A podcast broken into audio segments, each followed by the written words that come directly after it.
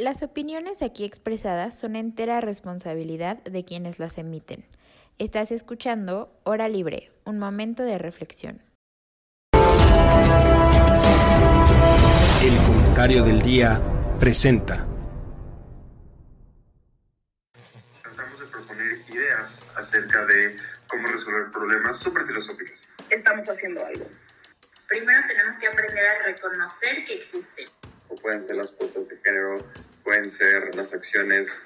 Como seguir con el discurso, victimizándolos, seguir con eso. Por si a alguien no le queda este del todo claro el concepto. ¿En dónde está mi sentido de pertenencia? No ha resultado esto de abrazos, no balazos. Y sobre todo por el, por el, por el significado que tiene, ¿no? Ya que el sueño americano se volvería a irse a vivir a un pueblo en México. Hora libre, un momento de reflexión.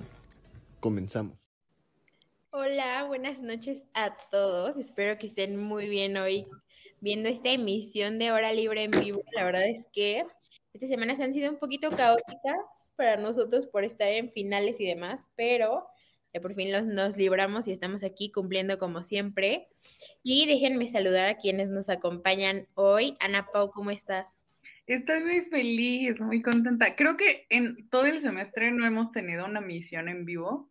Y qué cool que por fin se nos hizo tenerla en vivo, a pesar de que ha sido caótico y que hoy probablemente estemos haciendo entregas para exámenes finales. Em, estamos aquí muy felices con la audiencia y de verdad estoy muy contenta con este tema y muy contenta de estar con ustedes. De verdad me encanta platicar. Y hoy la verdad es que el tema está bastante interesante, eh, pero primero Max, ¿cómo estás? Súper bien, no sé si se me trabe tantito, pero este, súper feliz de estar con ustedes compartiendo la mesa y justo le decía a Vero, Ana, eh, que es la primera vez que grabo en vivo, en vivo, en vivo, en vivo, entonces estoy muy... Ah, también, por, por eso y también por nuestra mesa, que todos somos de gobierno, entonces 10 de 10. ¿Y tú, Lalo, qué tal? ¿Cómo estás? No, yo estoy muy triste, muy triste y no por el resultado del tema que vamos a hablar, sino por el proceso que llevó a ese resultado, pero pues ya hablaremos de ello ahorita, ¿no?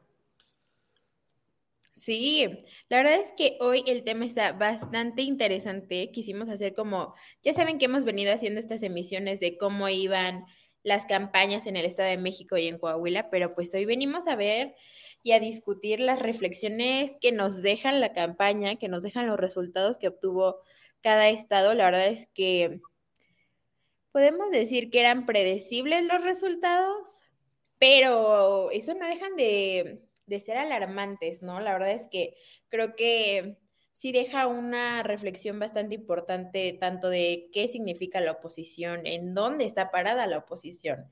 Creo ¿Hay que oposición? hubo- hay oposición, eh, hubo bastantes, pues, momentos discutibles en el proceso, no en el proceso, sino en cómo se llevó a cabo las resoluciones de, de las campañas y demás. Este, creo que sin duda tenemos, pues, pues ya un poquito un panorama más claro de cómo se va a venir eh, el proceso para 2024. Pero, a ver, ustedes, este, mexiquenses, por favor, cuéntenos cómo vieron esos resultados. ¿Quién quiere empezar? Hablemos con los datos. A ver, venga, si quieres, voy a dar un breve introducción de el PREP y, y ya después, Lalo, si quieres, lanza tu bomba. Yo, yo daré unos datillos por ahí importantes, ¿vale? Pues resulta que cuando fui a votar, pues me paré muy temprano, me llevé a mi lomita y todo eso. Aquí está mi prueba de que Ana Paulina fue a votar. Yo vi gente, entonces dije, wow, hay participación, qué emoción. Obviamente estaba cegada y era muy ingenua de mi parte pensar eso, porque en el momento que salió el PREP a las 9 de la noche, con, un, con una muestra total del 80.2%, resulta que hubo una participación de la ciudadanía de entre 48.7% y 50.2%. Eso fue lamentable, eso fue tristísimo. Yo me, o sea, yo me acuerdo que cuando Ale el Moral y creo que era la única, ¿no? Porque pues Delfina no lo decía. Pero cuando Ale del Moral decía como, ay, salgan a votar y así, yo decía como, pues sí, ¿no? Es obvio que todos vamos a salir a votar. ¿Quién baboso, babosa o babose no va a salir a votar? Y el PREP me cayó el hocico. Después, em, cuando empecé a ver, porque aparte está padrísimo porque si te metes al PREP en la página del INE, lo puedes ver como este, en vivo, así como este podcast. Y pues Ale del Moral iba bastante arriba, ¿no? Entonces yo dije como, no, ¿en serio va a pasar? ¿En serio Ale del Moral este, va a ganar? Y como, pero a ver, ahí iba como el 1% de las, de las votaciones calculadas. Y a las ocho y media ya la diferencia era masiva de 30 mil votos. Entonces ahí dije, ahí lo supe. Y según el PREP, el límite inferior por el cual Delfina Gómez Álvarez de Juntos Haremos Historia en Edomex por parte del Partido Verde, Partido del Trabajo y Morena fue del 52.1 y el límite superior fue de 54.2%. Una diferencia, ah, perdón, a diferencia de Ale del Moral, que tuvo un límite inferior del 43 y un límite superior del 45.2 diferencia abismal, con una coalición de cuatro partidos, claro que sí, y ¿qué creen? El PRD ya no existe en Edomex. Ahora sí, Lalo, ya dije mis datos, venga, drop the bomb. No, mira, yo igual, la verdad es que el resultado no es el que me tiene triste, justo como dices, creo que ya se veía venir. Por ahí dicen que en política no hay sorpresas, solo sorprendidos. Entonces, eso ya se sabía. Lo que a mí me preocupó, sí la participación, pero no la participación per se, sino la participación en este momento. O sea, me atrevo a decir que el gobierno actual, eh, sin emitir ningún juicio de bondad, maldad, eficacia o cualquier otro adjetivo eh, correspondiente a la evaluación de un gobierno, este ha sido el más polémico. Eh, para bien o para mal. Y si la gente no salió a votar teniendo el gobierno más polémico, yo no sé qué necesita la gente entonces para votar. O sea, si estos fueron los años que más se dieron de hablar, que más grupos sociales se vieron involucrados, nuevamente, para bien o para mal, sea, siento que es el gobierno que más le ha tocado la puerta a las personas y a distintos grupos, repito, para bien o para mal, y aún así la gente no salió a votar, entonces ahora yo, yo no sé qué necesitan para salir a votar, eso es lo que me preocupa. La participación, pero no, no per ¿sabes por qué tanto, no tanto el hecho de que haya sido un 40%? porque también yo chequé algunos datos y la participación, por ejemplo, de las elecciones pasadas del Estado de México, las del 2017, fue del 53%, un poquito más de, la que tuvimos ahorita, pero a ver, en el padrón electoral del 2017 había 6 millones de mexiquenses y este año hubo 12 millones en el padrón. O sea, el padrón se duplicó para estas elecciones. Me atrevería a decir que proporcionalmente votaron más es que, a ver, también hay que considerar. A ver, obvio votaron más porque crece la población, o sea, evidentemente hay más votos.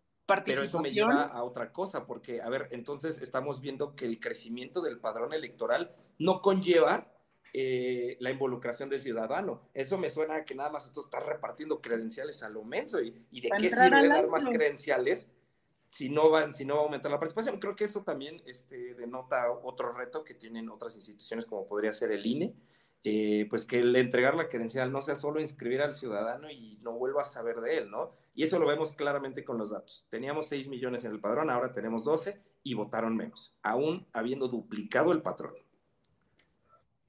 Y es que aparte creo que justamente como dice Lalo, o sea, creo que eh, sin duda tenemos un gobierno que está llamando a, o sea, que sabes que está resonando, eso es lo que quiero llegar. Y, y me parece que si justo como dice Lalo, eh, no están, esa resonancia no está garantizando para nada que se traduzca inmediatamente en votos y menos en votos a favor de ellos.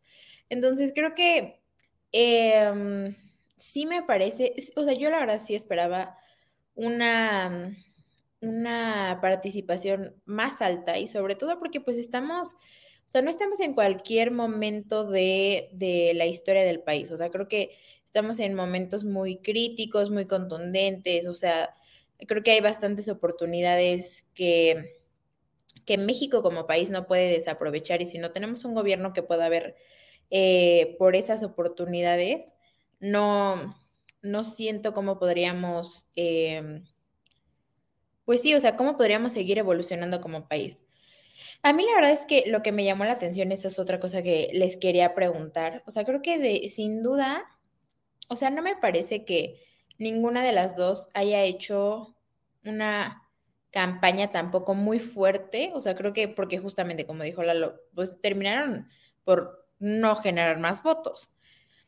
Pero lo que sí me pareció interesante, y creo que sobre todo para, para lo que venimos eh, viendo para el 2024, una, la manera en que Ale del Morán salió unas horas casi después de, eh, de las 5 de la tarde, no me acuerdo qué hora, a decir que había ganado, que muchas gracias por, por el apoyo, etcétera, etcétera. Yo vi el mensaje y decía, no entiendo nada. Y estaban ahí los dirigentes de los partidos, estaba del PAN, estaba el del PRD, este, estaba el del PRI, y no, sí, gobernadora, gobernadora, tres segundos después Pasa lo mismo del lado de Morena. Pero Cortea, cuando tiene que salir a del Morán a reconocer que había perdido, ni un dirigente del partido estaba al lado de ella, ni uno. Entonces, ahí la primera red flag que me deja ver es dónde está, o sea, no hay una alianza. Se están jugando a ver si chicle y pega y gane Ale del Morán y si no, pues ni modo, lo siento, muchas gracias. ¿Cómo, o sea, de entrada, y es algo que les quiero preguntar, ¿cómo pretende una alianza como esta que tenga credibilidad ante la población si tiene este tipo de momentos? O sea, no sé quién quiere contestar primero. Es que, espera, es que, es que la oposición ya no tiene credibilidad, no solo por eso, o sea, por muchas otras cosas. O sea, desde quiénes son su, su presidente, por ejemplo, del, PRI, Alito, ¿cuántas cosas no le han este, sacado ya que dices credibilidad. En el Estado de México, menos credibilidad, porque cómo está el Estado de México y cuántos años tuvo, ¿no? El PAN igual, o sea, ¿quién está, quiénes son sus, sus liderazgos? No son unos liderazgos que sean este, fuertes. Y más allá, como lo más este, profundo, por así decirlo, no tienen una propuesta política, y eso lo vemos mucho en redes sociales. ¿Qué propuesta política tienen? Y, o sea, no tienen, o sea, es no existe, no, no, no hay, no hay tal. Y eso se ve reflejado en los votos, claro, y sobre todo el, eh, otra cosa que me llamó mi atención después de todo esto en redes sociales, que todos empezaron, todos los que están, este, que son opositores al gobierno, empezaron a decir que ahí es, es culpa por el abstencionismo, es culpa este, por los programas sociales que dan, lo es culpa por tal, tal, y nunca, nunca se señalan a ellos como culpables. Ahí está la infografía no sé si la vieron, de Kenia López, que subió que hay tiro para el 24, sumando los votos de Coahuila y del Estado de México. Es como de, si siguen de pensando así, o sea, no se va a volver a ganar ninguna elección. O sea, no, no, están, no están analizando el verdadero problema que es no traen ninguna propuesta más que sea la contraria al presidente y eso no genera votos. Se hacen los víctimas. Exacto. Y, y, lo que tú dices, o sea, fue sorprendente cómo hasta cómo cambió el ánimo, ¿no? De gobernadora que no sé qué, como lo dices tú en el festejo, y después la cara de Alejandra del Moral, que, o sea, pobrecita, que la dejaron sola, o sea, literal, la dejaron sola, o sea... Pues es que cuando yo vi ese momento dije, bueno, gracias, o sea, gracias por participar, ¿dónde están los otros tres? O sea, si queremos, si queremos una oposición que verdaderamente represente algo en el país, aparte de justo como dice Max, ser nada más los contrarios al presidente,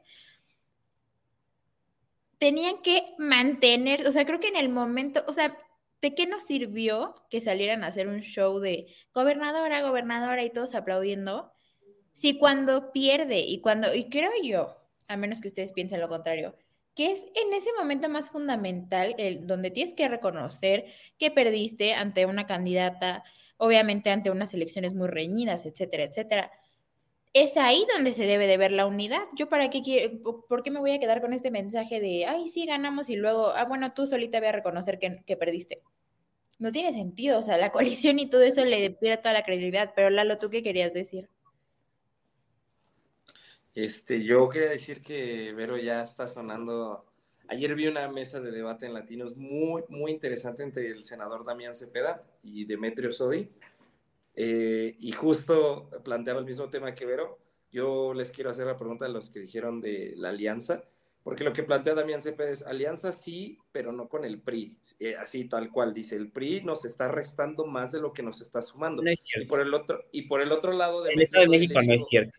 Y Demetrio Sodi por el otro lado le dijo, o sea, sí tiene su historial y todo, pero sacarlo de la alianza es mandar, o sea, prácticamente deshacer la alianza, porque bien o mal posicionados tienen votos. Pero bueno, ahí este Damián Cepeda metía, metía otros factores más cualitativos, ¿no? Y lo que el, el, el, problema que les planteaban era que, bueno, es que si tú sacas al PRI, una de dos, o el PRI va solo y pues, sus votos los tiene él, o se va con Morena. Y ahora esos votos que ya no te está sumando el PRI, ahora se los está sumando a Morena. Pero está muy interesante, no sé, quería ver ustedes si son de Team Demetrio o Team Damián Cepeda. Cuando dijiste que el PRI, o sea, que existe en uno de estos 40 millones universos, como diría Doctor Strange, la posibilidad de que el PRI se vaya con Morena, te juro, colapsó mi, mi cerebro. O sea, yo creo que sería lo peor que le podría pasar al país. Sin embargo, retomando este, el tema que mencionaba esta, esta Vero, a ver, es que no es posible que la alianza que es PRI, PRI, el PRIAN y el PRD y Nueva Alianza, no es posible que hayan dejado a su única candidata sola, porque en el momento o sea, es que ellos tuvieron que haber pensado, de verdad, o sea, era lógico que si tú pierdes Estado de México, no es que Ale del Moral lo pierda, no es que Ale del Moral priista de toda la vida lo pierda, es que la alianza lo pierde. Sobre todo una alianza de cuatro partidos, cuatro partidos. O sea, es que yo me acuerdo que vi la boleta y dije, no manches, toda la boleta dice Ale del Moral y solo uno dice, bueno, uno o dos decían Delfina. Solo uno, solo uno se decía. Uno, sí, Según yo solo era uno, ¿no? Oye, pero a ver, es que decir, decir que la dejaron sola es decir que... Desde el principio, Lalo. Lalo, sí, no, sí, de la, sí, de la campaña, justo, justo.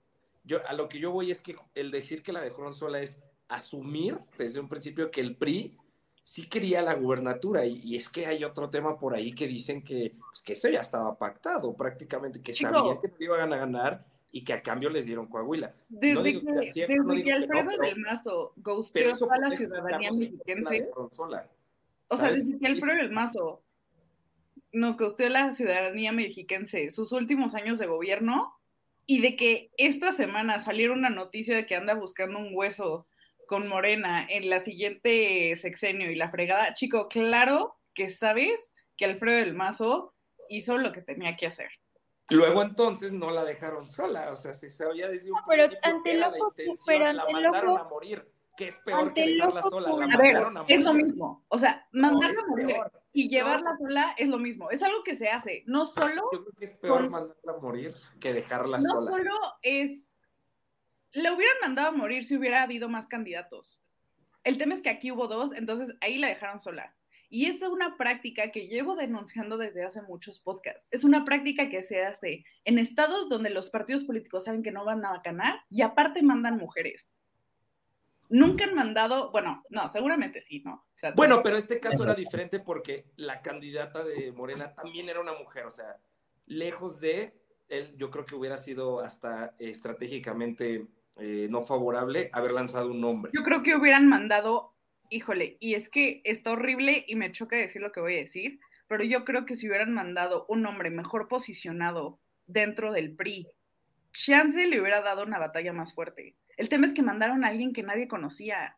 Ale del Moral, la única, que- o sea, los únicos que Pero, mandaron pero a- ¿a quién van a mandar? O sea, de, de conocidos, ¿qué, qué perfil competi- es competitivo del PRI? Nada. nada, exacto. El ¿Qué tema es es que competitivo? A lo mejor Bueno, del sí, del PAN, Del México. PAN, tal vez. Del PAN sí, Ajá. creo que sí. O sea, es pero- Benito Vargas, creo que un Es que hicieron error tras error. Primero, que se fueron con el PRI. Si hubieran ido con otro partido y chance les hubiera ido mejor. Ah, Después, Damián, ya de una vez sentarlo. después, este, o sea, de que si hubiera, o sea, hubieran enmarcado a Ale más como del PAN como en lugar del PRI. O sea, si hubieran ido en alianza, No, pero en pues lugar que- de traer una candidata priista, le hubieran traído panista, ¿no? Y después, para mí la pues, verdad es que siento que Valiente, ¿qué es eso? justo, o sea, siento que quedó, o sea, no importa si Alfredo del Mazo ya había pactado o no algo, o sea, ante el ojo público, y si estás peleando porque te tomen en cuenta como una oposición, como una alianza opositora, tienes que mantenerte firme en esa imagen hasta el último momento de esta campaña. Y en el último momento y en el más crucial, dijeron como, o sea, justo como que siento que se volvió a, como que terminaron de confirmar este mensaje de, es nuestra candidata del PRI, si le va bien, qué padre, si todos somos equipos, si no, ay, pues es que era del PRI. Pero mire, justo, justo yo, este, hablando también, o sea, retomando un poco lo de Coahuila y lo del gobernador del Mazo, creo que desde mi punto de vista hizo bien del Mazo porque no puede haber, eh, no puede haber mano del gobernador. Y en Coahuila sí hubo mucha, mucho apoyo de parte del Estado, hasta de la policía estatal, según reportes, y lo, lo dicho por Morena, ¿no? Que hubo varios detenidos eh, de militantes el día de la elección, y creo que en el Estado de México al menos sí hizo bien del mazo de separarse y no seguirse. Eh, Pero nos separó tres años antes de las elecciones. No, de, eso no, de eso no tiene justificación, pero de la elección, o sea, de ah. la campaña con Ale del Moral, y que sí sucedió todo eso y todo ese apoyo en, en Coahuila. Ni siquiera hubo un endorsement de Alfredo del Mazo hacia Ale, o sea. Pero está bien, o sea, porque eh, ¿qué estaríamos pidiendo entonces? Que haya, que haya intervención de parte de lo, del, del gobierno estatal o federal. Eso es lo que se quiere, eso es lo que se espera, y eso es lo que le reclamó a su presidente del partido, ¿no? Alito de Moreno. Eso es lo que quiere. Y luego dijo, este, no movilizó toda la estructura. Eso no es parte de la, del, eh, no es función del, del, del, gobernador. Eso tiene que ser del partido mismo. El alito. Sí sucedió en, en, Coahuila.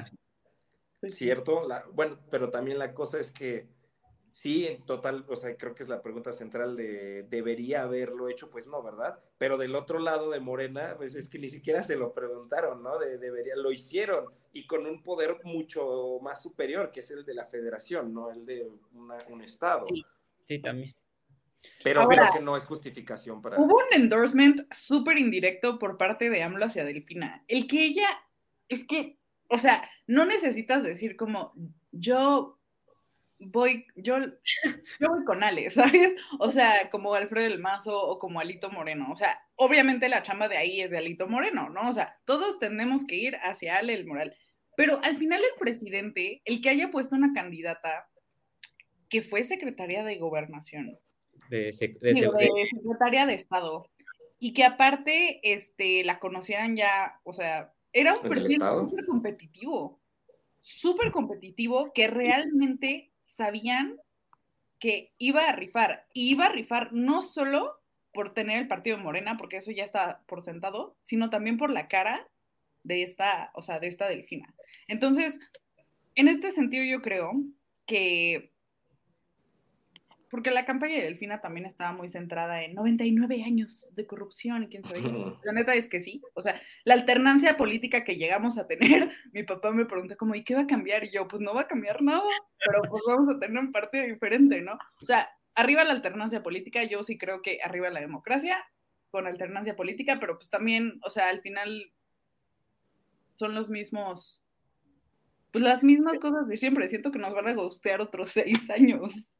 Y saquear. Y es que aparte con qué seguridad pueden estar los mexicanos con una, o sea, la verdad es que con una candidata que tiene el historial que tiene, o sea, creo que... Ay, Alejandra del Moral también, o sea, sí, pero es, lo que dice, es lo que dice Ana o sea, Alejandra del Moral era irrelevante en el sentido de que nadie la conocía. Ah, Solo Cuautitlán Izcalli, literalmente. Pero a Delfina, o sea, todo el mundo nos queda claro quién es Delfina.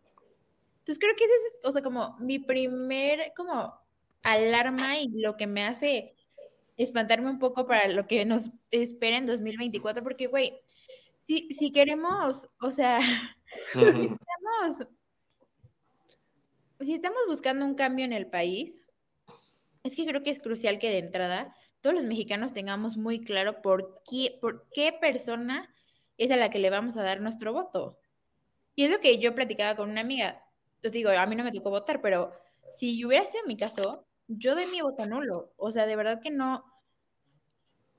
O sea, ¿sabes? Justo hace poquito veíamos en una clase, el voto nulo también es una decisión y también tiene un impacto. Entonces. también una como manifestación, ¿no? O sea, parte en contra de. También. ¿Necesita anular el voto o no votar? anular. Ah, claro, totalmente. O sea, yo estoy más a favor de que se anule el voto que no ir a votar. a que no vayas a votar. Sí, no, no, no. Pero también el abstencionismo es parte de, ¿no? De una manifestación. Pero, pero materialmente, ¿cuál es la diferencia entre anularlo y no, y no votar? Oh, ¿quieres, que te regresen a tus clases de derecho electoral? Formalmente, pero, o sea, materialmente. Pararte a la casilla. Es más cómodo, ¿no? Es ejercer tu derecho y también hacer como una... parte de ejercer tu derecho. Formalmente y hacer notar, pero materialmente, ¿cuál es la diferencia? materialmente le quitas financiamiento a los partidos políticos y sin dinero, dime cómo vas a seguir. No, pero es lo, eso lo causa no votar, o sea, porque si no, el voto no les va a llegar. No, el voto no. No, recuerda que para el presupuesto de los partidos es pasen los votos que obtuvieron en casilla. Por eso, si no vas a votar o si lo anulaste, no les va a tocar dinero de ese voto. O sea. No, o sea. No, hay diferencia. Es que creo que esa pregunta, es que no, siento que esa pregunta ya te da como un poco de colchón para decir, ok, puedo escoger una de esas dos, cuando no, sí, o sea, deberías elegir una opción finalmente. Ahora, a ver, cabe resaltar que estamos, o sea, ahorita me acaba de caer el 20, también estamos hablando un poco de nuestro privilegio, porque hay mucha gente que tiene que trabajar los domingos, que obviamente no somos nosotros cuatro, no, no, no. Ah, a lo mejor tenían todas las intenciones de ir a votar y no fueron a votar porque tenían que trabajar. Eso, o sea, no, no, eso es, sí. O sea, seguramente dentro de ese universo de no votantes hay una parte bastante grande que simplemente no pudo, tal cual. No, o sea, pero a lo que me refiero es que, o sea, creo que sí debemos de salirnos de esta dinámica porque, o sea, digo, 2018 fue así y me parece que la de México fue así también, la del Estado de México fue así igual es que dejemos de pensar en tenemos que votar por la menos peor. ¿Sabes cómo? O sea, no me parece que... Te dan dos peores opciones. O sea, es que yo creo que... Anulas tu voto, anulas tu voto porque esa también es una decisión. No, es que, es que, sí también es una decisión, pero sí también corres el riesgo de, ay, es que si anulo mi voto, ¿qué tal que si llega la más peor para ti? ¿no? O sea, al final sí llegó la más peor. O sea, o, por ejemplo, traigan al, del amigo y va a decir, o sea, no voy a anular mi voto porque qué tal que si llega Alejandro. ¿Cuántas personas? entró. ¿Cuántas personas piensan de esa manera como, ay, no voy a hacer que gane la, la, más peor? O sea, ¿sabes? O sea, y me refiero más justo en este tipo de contiendas, o sea, teníamos muy claro que Morena tenía un poder bastante importante en estas elecciones una cantidad de votos nulo importante también es una decisión y también pone unas red flags y un, y un, pues sí, un, un, un contrapeso, es que no quiero decir contrapeso, pero sí al menos en la, en la opinión pública, pues sí un, un contrapeso a lo que estamos viviendo como democracia. Porque pues, o sea, creo yo que ya vivimos que esto de el voto para castigar a los otros partidos no funciona y ahorita el no ir a votar tampoco funciona, creo que eso ya nos quedó bastante claro, pero creo que también el voto nulo tiene un peso y una, sí, pues sí, una forma de expresarte y de ejercer tu decisión y no darle tu voto, que es algo muy importante, pues creo que esta, o sea, sabes, creo que justo el Estado de México fue eso de, pues este robó menos, o esta, esta es menos corrupta. O sea, no me parece que podamos seguir viviendo en esa dinámica, porque justamente vamos a seguir viviendo en un sistema democrático que no va a dar, o sea, que no nos va a llevar para adelante, solo vamos a seguir como estamos, es lo que decía Ana Pau, o sea, ¿cuál va a ser el cambio de pasar de, de Alfredo del Mazo a Delfina? No hay. No, o sea, pero también muy suave. Sí, va a haber un cambio, este, pero ahí te va.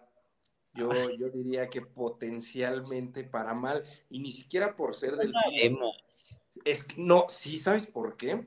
Y ahí te va.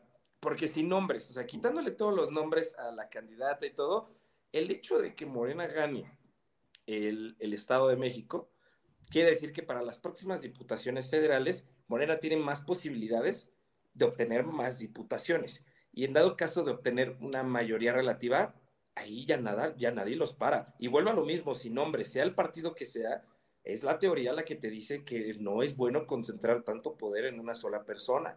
Entonces te digo, cinco, aunque, aunque fuese el mismo caso con el PAN, creo que no es bueno que ya dominen tantos estados y luego de ahí tantas diputaciones y con ello las cámaras y una mayoría calificada me preocupa a mí en las cámaras. sí me preocupa. Este riesgo existe desde que Morena entró al poder. Y no es un riesgo ya, ya es un patrón. ganando. O sea, ya no estamos dirigiendo a que sea así con todos los partidos, o sea, ese riesgo ha sido siempre todo. Pero, no, pero a ver. y regresamos a lo mismo. El problema no, pero tienes que contextualizarlo, porque, a ver, venimos de un, de un periodo donde tres reformas muy preocupantes no pasaron gracias a que no tenía eso. O sea, contextualizan en el que ahora lo puede llegar a tener. Entonces, esas reformas peligrosas que incluye, que incluía la de desaparecer el INE, ya nada los para. Y luego, ¿quién te organiza las elecciones, sabes? o sea, sí es un riesgo que siempre ha existido, pero toma más importancia si el gobierno en turno ya quiso hacer algo que no pudo gracias a eso, a eso que se puede perder ahora que terminan el Estado de México. Y ahora, con estos, con estos resultados y viendo tanto lo que se obtuvo en Coahuila, porque digo en Coahuila, pues sí, efectivamente ganó el PRI, etcétera. Nada más déjame, quiero responderle la, la pregunta que nos hizo Lalito de a ver, saca tú al PRI de la, coalición en Coahuila, a ver si ahí sí no te, no te abonó votos el PRI en Coahuila. Sí, sí, está bien. Yo, yo la verdad coincidí un poco más con, con Demetrio. Creo que Damián se refería a factores más cualitativos, pero pues, a la hora de las elecciones creo que el importante es el cuantitativo. Rara vez importa más lo cuantitativo y las elecciones son uno de esos una de esas rarezas. No, y aparte, o sea, creo que justamente, digo, en el Estado de México el PRI fue el que obtuvo más votos. Entonces creo que de alguna manera siguen, pues sí se están cambiando las perspectivas que veíamos de la alianza. No sé si sean lo suficiente como para darnos aliento para que las próximas elecciones vayan a dar una contienda. Y aquí está mi pregunta. Das, y para pasar a otros temas, pero quiero escuchar su reflexión final. Dados los resultados que vimos en estas elecciones, y digo, a lo mejor podrán ser muy precipitados o no, la verdad es que pues ya sabemos que el Estado de México es importante para las elecciones de 2024. Mm, ¿Ustedes creen que la alianza, que el objetivo de, la alianza va por México en 2024, dados los resultados que tenemos ahorita, debería de ser ganar la presidencia o ser o, o evitar que Morena tenga una mayoría? ¿Cuál debería ser el, objetivo ahora para la alianza? Vas, lo dime. Yo creo, y lo repito, que evitar una mayoría. Eh, la verdad que para cómo está la oposición, no creo que tenga, o sea, esté más dispuesta, bueno, dispuesta, quién sabe, pero no creo que le convenga gastar más, o sea, invertir más en, otra, en otro fracaso, prácticamente, y desgastarse, porque ir, ir por la contienda o más bien este, enfocarse mucho en la contienda, va a traer muchos problemas, ¿no? Ahorita estamos viendo que ya muchos están levantando la mano.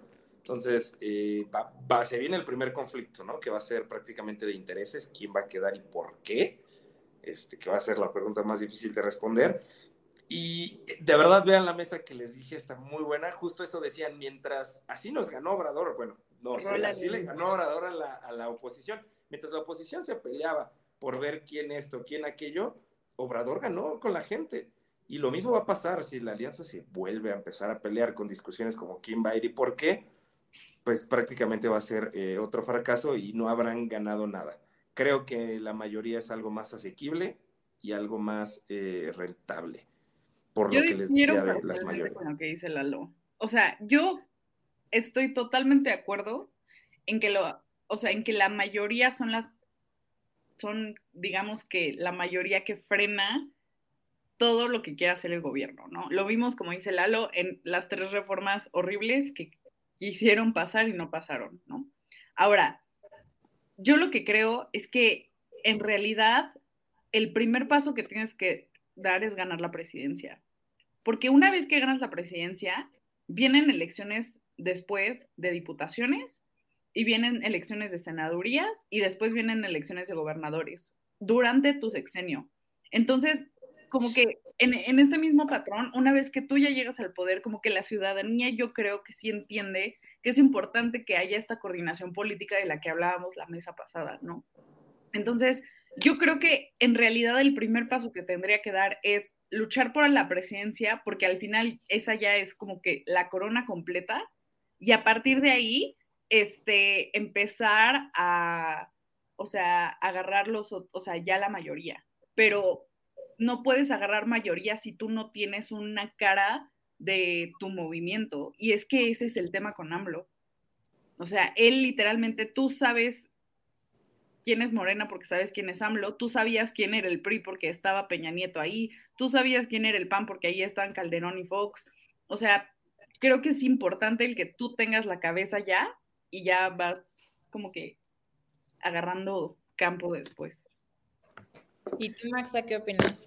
Yo concuerdo con Lalo en el sentido de que tienen que ser más realistas y se me hace un poco complicado que ganen la presidencia pero sobre todo también siento que tienen que recuperar su esencia como partidos y creo que una buena vía para recuperarles es acercarse a la gente y recuperar la confianza de la gente y eso se logra mediante la eh, búsqueda y candidaturas de diputaciones porque sí es lo más cercano a, a, las, pequeña, a las pequeñas pues, comunidades, o sea, la, la, representación directa, o sea, más real que tenemos son los diputados, ¿no? Sobre todo por la estructura y por la teoría que ya trae de cómo se formó el PAN que viene de los municipios, creo que eso le ayudaría para recuperar su esencia y por fin ser competitivo, pero al igual que, que Ana, creo que no deben abandonar totalmente su carrera, la carrera por la presidencia y sí proponer perfiles competitivos y sobre todo que no caigan como en estos extremismos tipo Lady Telles, ¿sabes? Entonces, creo que sí. Sí, muy bien, hasta que ya no. Ajá. Y este, pero sí buscar un, un buen perfil que represente a los tres, ¿no? O sea, que no solo representa al PAN o que no solo representa al PRI. Y bueno, ya el PRD ya no hablamos porque no, no va a entrar tanto en la fórmula. No, existe. Este, entonces creo que va por ahí mi, opinión.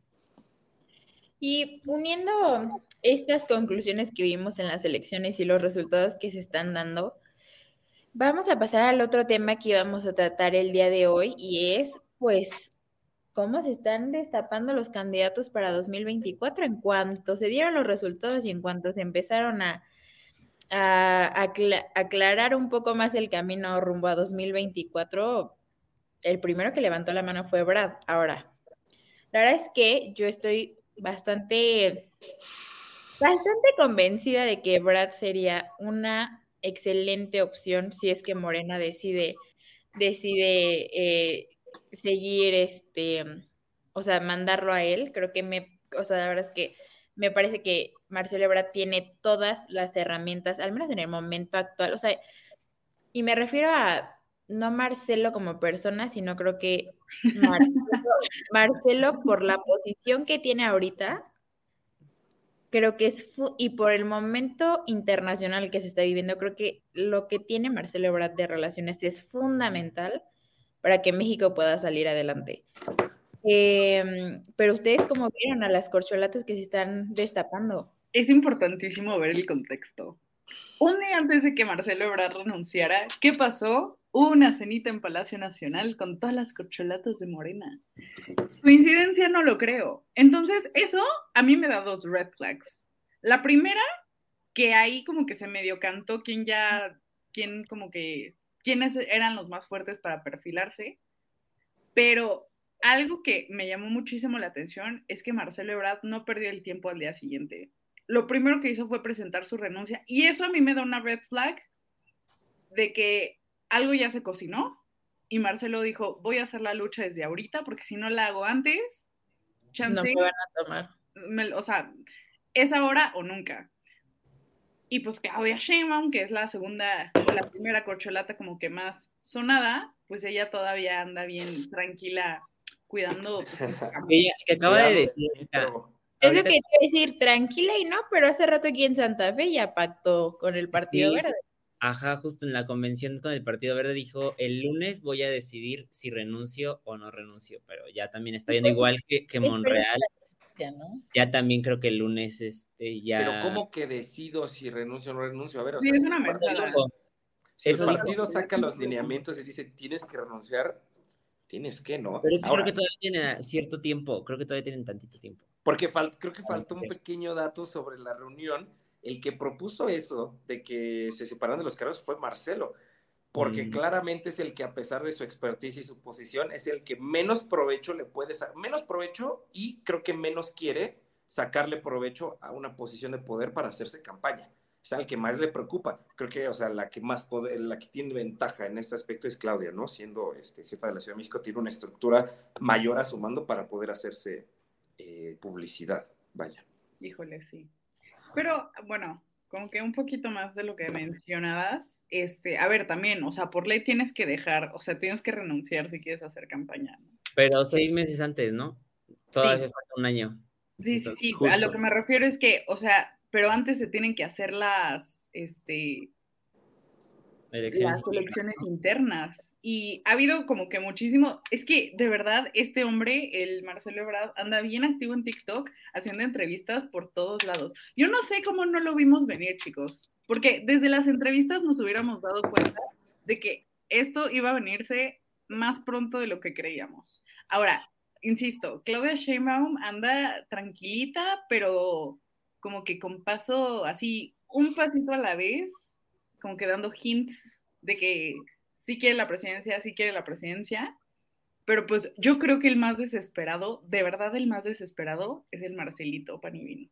Sí. No creo, no creo. ¿eh? Yo, Yo sí creo que es sí, el al más. principio dije, se ve desesperado, pero ya, ya analizándolo bien, creo que no es desesperación, creo que es determinación. De verdad, es el que más No, porque quiere. ¿qué más le sigue? ¿Qué más le sigue su carrera política? O sea, no, no va a ser diputado, ni creo que le guste ser senador.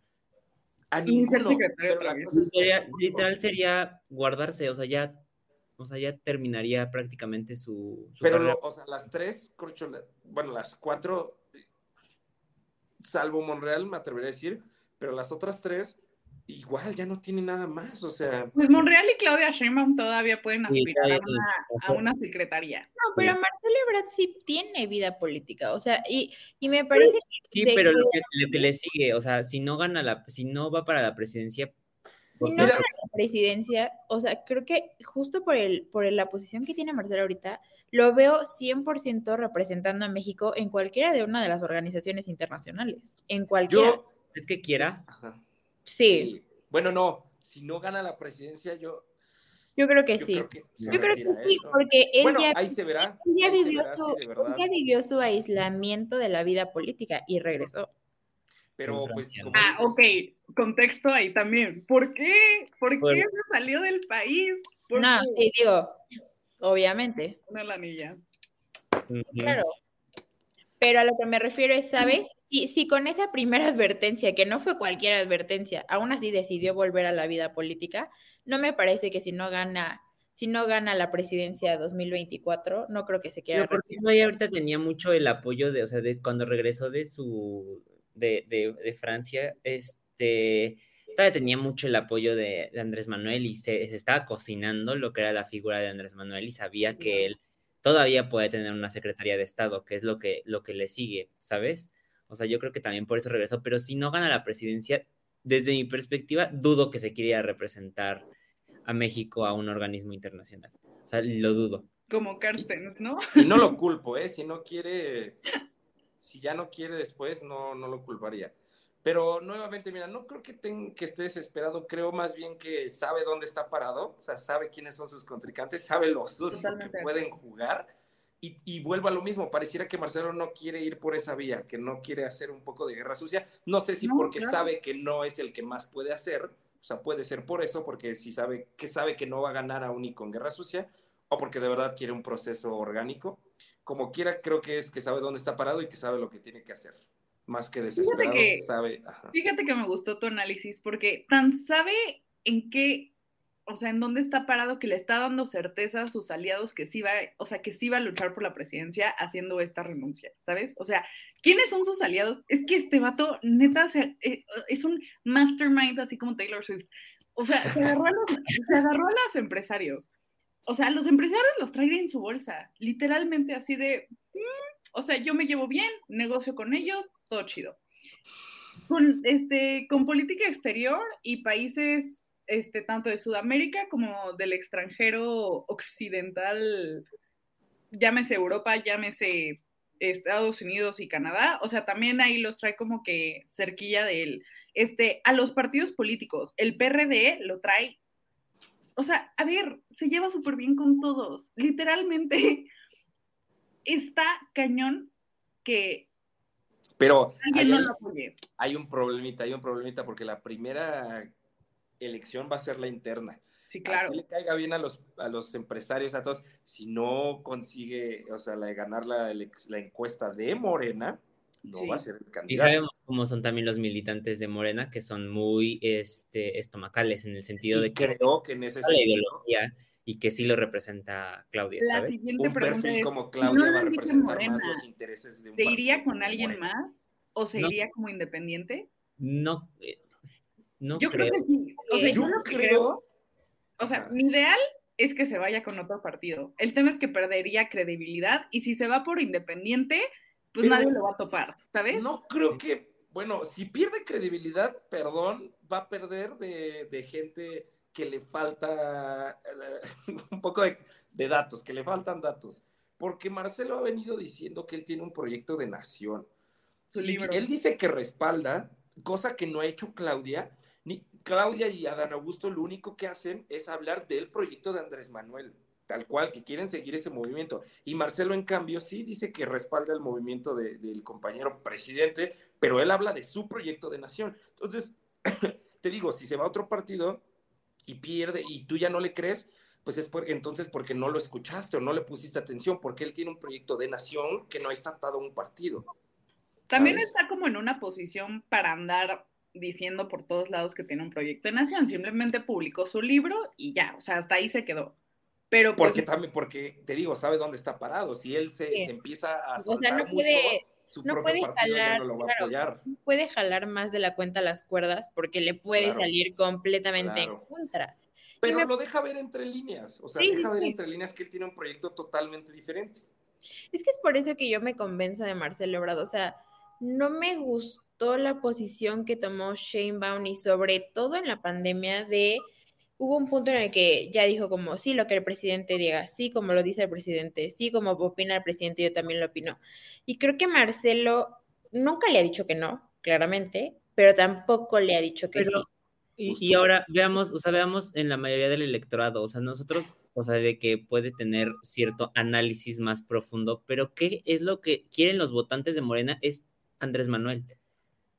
O sea, Sí, sea sí. o no sea, es lo que quieren, seguir viendo a Andrés Manuel y quién representa eso, ¿sabes? Ahora, si se va este... por eso Dan Augusto es tan peligroso. Sí. Demasiado. Literalmente es un copy-paste de AMLO. ¡Ay, no! Y aparte de su eslogan, estamos, es, es- estamos a gusto con Adán Augusto. Dios No, y aparte, Adán Augusto está, me temo que Adán Augusto está dispuesto a todo. O sea, él de verdad. Todos es están dispuestos a todos porque pues todo tienes que ¿Qué estar dispuesto a todo por la presidencia, ¿no? O sea, todos Pero están el problema es que romperían con, algunos romperían con su figura y otros no. O sea, hay cosas que si hace Marcelo, sí, pi- o sea, dirías, ¿qué onda, no? Ese no es el Marcelo. Pero, ¿qué te, qué te puede sorprender de Adán Augusto? Sí, que te haga no hacer lo que ya no harías Sí, por o sea, ahorita, o sea, Totalmente. nada. Entonces, ya lleva una ventaja. Y te digo, lo preocupante es que la primera elección es interna. O sea, y no sé qué intereses haya dentro de Morena, pero esos son los que van a terminar eligiendo candidato. Y creo yo que, bueno, ya lo decía Max, Claudia y Adán están más cerca de representar los intereses de Morena. Sobre que- todo por las personas, las personas que están en la comisión eh, de Morena que elige todo eso, son personas muy ideológicas, o sea, sí tienen mucho la ideología y el proyecto de Andrés Manuel. O sea, no el, no el proyecto de la cuarta transformación. digital. También no demerito el trabajo que está haciendo Marcelo Ebrard para también empezar a ponerse en el ojo público. O sea, creo que justamente las personas, o sea, sí creo que tiene una, digo, obviamente no, no al nivel de AMLO, pero me parece que sí ha estado incrementando y poco a poquito está construyendo sus sectores importantes, como decían a Pau, los empresarios, Los los sectores muy chiquitos, ¿sabes? Sí, Sí, no, me, o sea, sí, claro, o sea, no, no, no hay comparación. Ahorita a este nivel no hay comparación con AMLO, sin duda no. Pero no está quedándose atrás. Sí, no. O sea, no, no, está, no está frenado. Y creo que, o sea, por ejemplo, hay otro de los, de los que acaba de pedir licencia, Manuel Velasco, perdón, pero ¿quién va a votar por Manuel Velasco? Anaí, Anaí va a votar por su esposo. Ah, muy bien, muy bien. O sea, y es lo que volvemos con el tema de la oposición. Necesitamos que tengan credibilidad, que tengan a alguien competitivo, que tengan a alguien por el que llame la atención ir en, por la oposición, porque Manuel Velasco salió de Querétaro y no ha hecho absolutamente nada.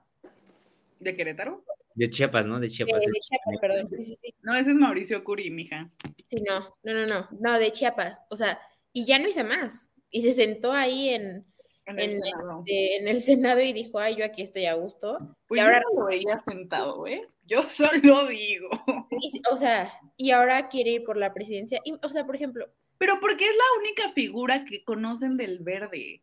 Literalmente. A ver, o sea, Es para no verse mal, es para el verde no verse tan mal. y decir Exacto, como, es para, o sea, para que el verde se vea competitivo, pero en realidad, o sea, a ver, sabemos que Manuel Velasco no va a quedar en la figura presidencial y simplemente va porque tiene que poner una cara al Partido Verde. Y el bro más, este, famoso Posible, ajá, de... es él y ya. voy a aprovechar que RBD regresó y Pues yo pongan... digo que sí, pues mira, si ya nos vamos a poner muy así, si traen a RBD al Zócalo, chance, Dice, yo sí voto por vendo mi voto. No es cierto, no es cierto, no es cierto. Es que, o sea, y, y ahora también siento que la oposición está súper amarrada en el sentido de, para presentarnos a un candidato, porque sí o sí tienen que esperar a ver quién presenta Morena. Porque entonces, dependiendo de a quién lance Morena, entonces ellos van a decidir qué perfil puede ganar. Puede ir Y eso en- es peligroso, porque si la oposición ya no tiene, y es, eso, lo- eso que dijiste lo sabe Morena. Entonces, claramente se van a tardar lo más que puedan para dejarle el menos tiempo posible a la oposición y pues que prácticamente no hagan tengan nada. que elegir, ay, tú. Esto se tiene que analizar con visión de teoría de juegos y agente y principal, tal cual. Yo, estaba preguntándome, ¿qué habrán hablado en la cena, en esa cena? O sea, Dice. Ricardo Monreal que primero Justo. felicitaron a la maestra. a la gobernadora, a nuestra a la gobernadora. Electa, la ¿Creen que pida gobernadora. licencia? ¿Creen que sea así como un descaro que al año diga como, voy a pedir licencia?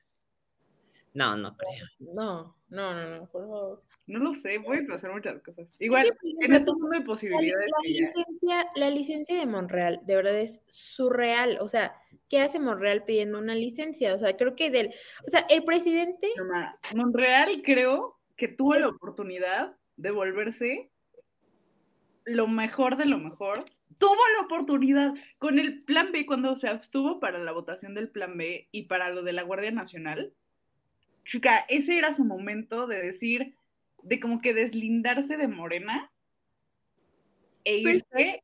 pero es que Monreal tampoco tiene nada de credibilidad. Híjole, yo creo que es de los pocos que sí tienen credibilidad en Morena, pero esa soy ¿Y yo. ¿Sabes cuál es? ¿Sabes también cuál es el miedo de eso? O sea, imagínate ponerte en contra del presidente. A Lili Telles lo hizo y lo hizo muy bien. Sí, sí, pero por ejemplo, ellos son de historia de años, años, años que han estado con Andrés Manuel. Eso sí. ¿Qué no sabrán de ellos? O sea, ¿qué no sabrán de ellos?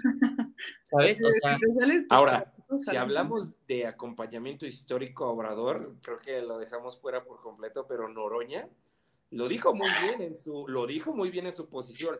Mientras Ebrard estaba en el PRD, yo estaba con el compañero presidente. Mientras Adán. Augusto estaba en el PRI, yo estaba, y sí es cierto. Pero pues Noroña. Es un, es un impresentable. O sea, Sí, pero- Noroña es un impresentable. A nivel Pero- internacional, a nivel nacional. No, sí, está bien, yo no lo dije quiere. que no, pero te digo, si hablamos de, de acompañamiento histórico, sí hay que darle su mérito a Noroña. Ha estado ahí creo que desde el verdadero principio y no desde que se presentó la oportunidad. Es como una inversión. O sea, te va a dar rendimiento hasta el, o sea, hasta el largo, largo, largo, largo plazo. O quiebra. O quiebra.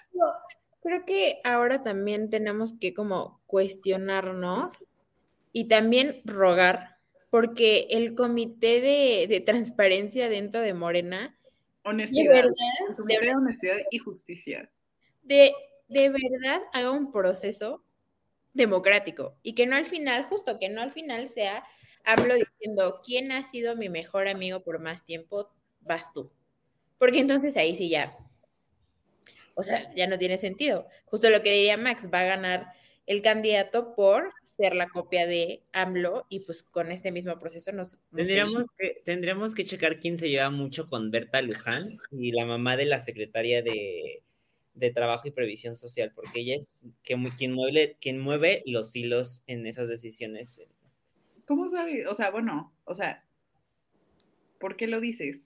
Porque, toda su familia, o sea, porque es una figura que, si bien no tiene tanta exposición, supo acomodar a su hija en una secretaría de Estado, ha mm. podido mover ciertas cosas y decisiones dentro del partido, que ha podido sacar, meter, o sea, sí tiene cierto poder que es decisivo en, en, esas, y sobre todo el puesto que tiene en la comisión que menciona esta, esta Verito. Órale. Ay, no, qué loco. Lloremos. O sea, creo que sin duda, y ya con esta opinión cerramos, pero no sé, ustedes, ustedes quién preferirían que fuera para 2024? O sea, yo creo que, y, y retomándolo con la pregunta que le hacía hace rato, creo que sin duda la oposición ahorita debe plantearse seriamente el a qué le van a meter dinero y creo que debe de ser a quitarle la mayoría a Morena porque me, o sea, me parece muy difícil que le puedan quitar la presidencia. y creo que, y no creo, le ruego al universo que por favor... Manifestando. Morena sepa decidir. Porque, o sea, de verdad creo que Marcelo Ebrard, y, lo veía hace poquito en una entrevista que dio, y creo que yo compré el libro, amigos, lo voy a leer y ahí les cuento. Eh, pero creo que creo que con las relaciones que tiene a nivel internacional, lo que estamos viviendo con el nearshoring, etcétera, etcétera, creo que Marcelo Ebrard es fundamental para que México, o sea, para que México comience, como nos decía un profesor en la escuela, a sentarse en la mesa de los niños grandes a nivel internacional. Entonces creo que, que espero yo que sea Marcelo Ebrard, pero ustedes qué opinan? Mi ideal, o sea, ya, o sea, viéndonos así súper de que duermo y sueño con estos tres candidatos, mi ideal sería, por parte de Morela, Marcelo Ebrard, por parte del PAN, Maru Campos, eh, Maru Campos, la amo, la adoro, neta. ¡ah! Ay, no. Uf, de verdad, o sea, desde que su gestión como presidenta municipal y como gobernadora me ha gustado. Este, y por parte del PRI, Claudia Ruiz Massieu, de verdad, la Claudia la Buena, ese es su eslogan y me parece magnífico y genial. Entonces, esos serían mis tres candidatos en mis sueños, porque sé que nunca va a pasar, pero en mis sueños. ¿Y tú, Lalo? Yo, mis gallos de la oposición, claro, porque creo que ya dejamos por sentado que de Morena el candidato ideal sería Marcelo Obrar. Son este, Mauricio Vila, de Yucatán, Ah. Creo que no se ha centrado en hacerse público, lo cual, pues para efectos de esto a lo mejor no le ha convenido, pero se ha centrado mucho en su trabajo. Y si mantiene esa línea, creo que podría hacer grandes cosas. Este, ayer, la verdad, ¿eh? está muy joven. Este que voy a decir no había figurado en mis opciones, pero ayer que escuché a Damián Cepeda, independientemente de su idea de querer sacar al PRI, de verdad, vean la mesa que les digo, su discurso se le se le paró, al, o sea, enfrente al PAN, a su propio partido. Le dijo prácticamente en esa mesa en la cara que a él no lo van a mandar y que él va a hacer lo que tenga que hacer en beneficio del país. O sea, creo que eso sí hace falta. Ya, ya hemos perdido esos candidatos que le hacen frente a su partido y que, pues, por tal, con tal de llegar, eh, ceden a todo. Entonces, creo que es, me gustó lo que hizo. Y Enrique de la Madrid, la verdad, creo que su preparación le quería muy bien al país, pero es que no sabe ni sonreír el señor. No, sabe ni sonreír el señor, así que pues, lo veo muy difícil, pero ahí, están mis gallos. ¿Y tú, Maxa? Yo, para cambiarle un poquito de Marcelo Ebrard, me gustaría una elección 2024 entre las dos Claudias. Claudia la buena y la otra Claudia. Me gustaría, estaría muy padre. Estaría, grande. Yo también vivo en mis sueños, así, duermo, me cambio el lado y sueño otra cosa, y es así, igual como Edomex, dos mujeres en contra y las dos se llaman Claudia y una es Shima. Samuel García, Samuel García. No, él, él, le falta, él le falta. O sea, sí lo veo como quiero que Samuel, mira. 2024. Voto por Samuel. Y porque lo quiero, quiero que se espere tantito para que Sí, sí, sí. O sea, le falta cuajar. Quiero que lo asegure. Sí. Pero muchas gracias por la emisión del día de hoy, amigos. Estuvo súper interesante. Siempre es lindo discutir con ustedes estos grandes temas. Y pues estaremos pendientes. Ya casi acaba esta temporada de hora libre, pero ya saben que regresaremos la próxima temporada también. Muchas gracias por haber visto esta emisión. No olviden seguirnos en nuestras redes sociales, ver los podcasts, los demás podcasts como este El Trago Internacional, este, voces universitarias, etcétera, etcétera. Y nos vemos en la próxima emisión. Muchas gracias. Adiós. Bye. Oye, oye, ¿te gustó la emisión? Entonces, no te la puedes perder la siguiente semana. Y recuerda que puedes escuchar este y otros programas en nuestra página oficial, comentariodeldia.com y en las plataformas de Spotify, Apple Podcast y Amazon Music. Suscríbete y síguenos de cerca en todas nuestras redes sociales. No olvides darle me gusta.